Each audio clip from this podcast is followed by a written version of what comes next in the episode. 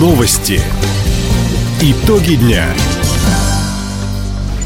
Итоги четверга подводит служба информации. У микрофона Дина Якшапосхова. Здравствуйте. В этом выпуске. Жители края смогут построить дома дальневосточника по льготной ипотеке. На зимних каникулах для детворы на площади Ленина организуют веселые старты, хоккей в валенках и тренировки по керлингу. Хоккеисты Амура вырвали победу у приморского адмирала. Об этом и не только, более подробно. Медицинские работники начнут получать ежемесячные специальные доплаты с Нового года. Такое поручение накануне дал президент России Владимир Путин. С января следующего года просил правительство начать дополнительные выплаты медикам, работающим в первичном звене здравоохранения в центральных районных больницах, в районных больницах и в системе скорой медицинской помощи.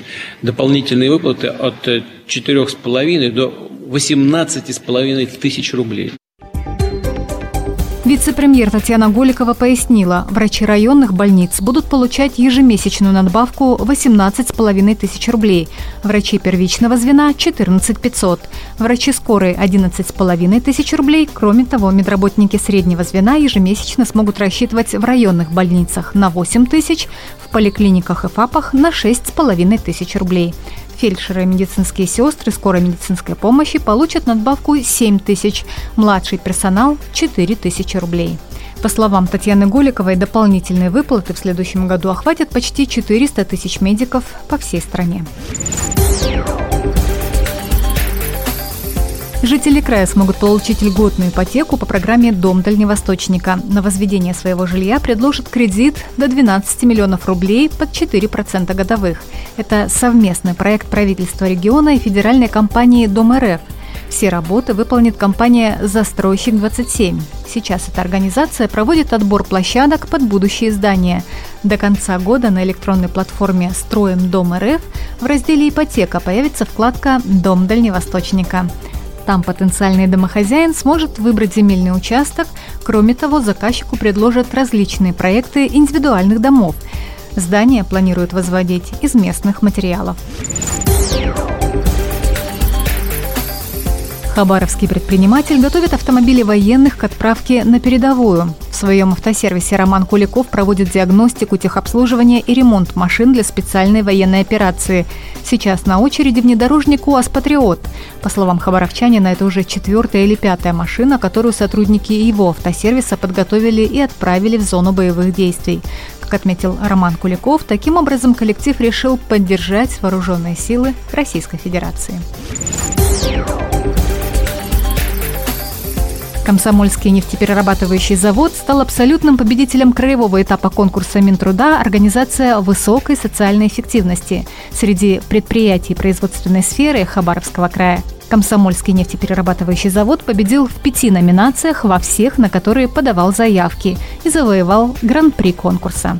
Кадровая социальная политика комсомольского НПЗ позволяет заводу быть одним из самых привлекательных работодателей не только в Комсомольске-на-Амуре, но и во всем Хабаровском крае.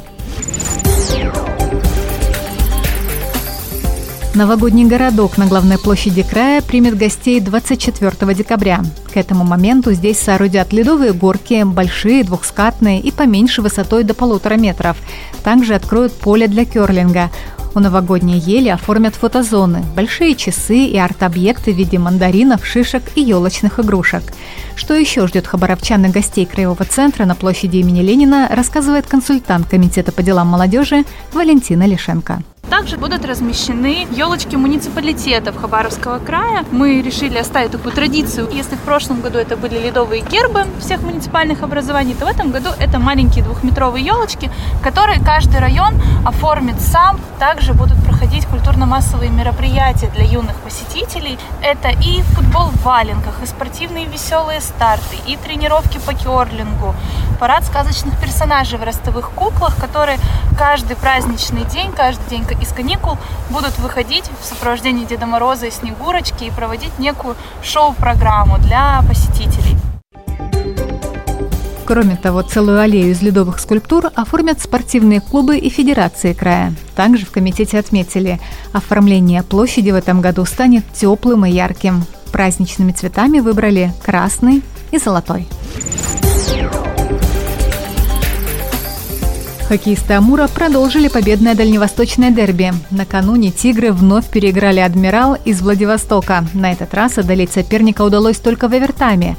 Главным стимулом в этой игре стали болельщики, отметил наставник Амура Вадим Япончинцев. Общая картинка мне сегодня понравилась с нашей стороны. Само качество игры. Да, где-то реализация была не на нашей стороне, но здорово сыграл вратарь соперника. Тем не менее, верили, верили, да, благодаря нашим болельщикам, которые гнали нас вперед. Перевели, да, в овертайм и нашли шанец, да, как говорится, моментик, забить этот гол важный на сегодняшний момент. И победили.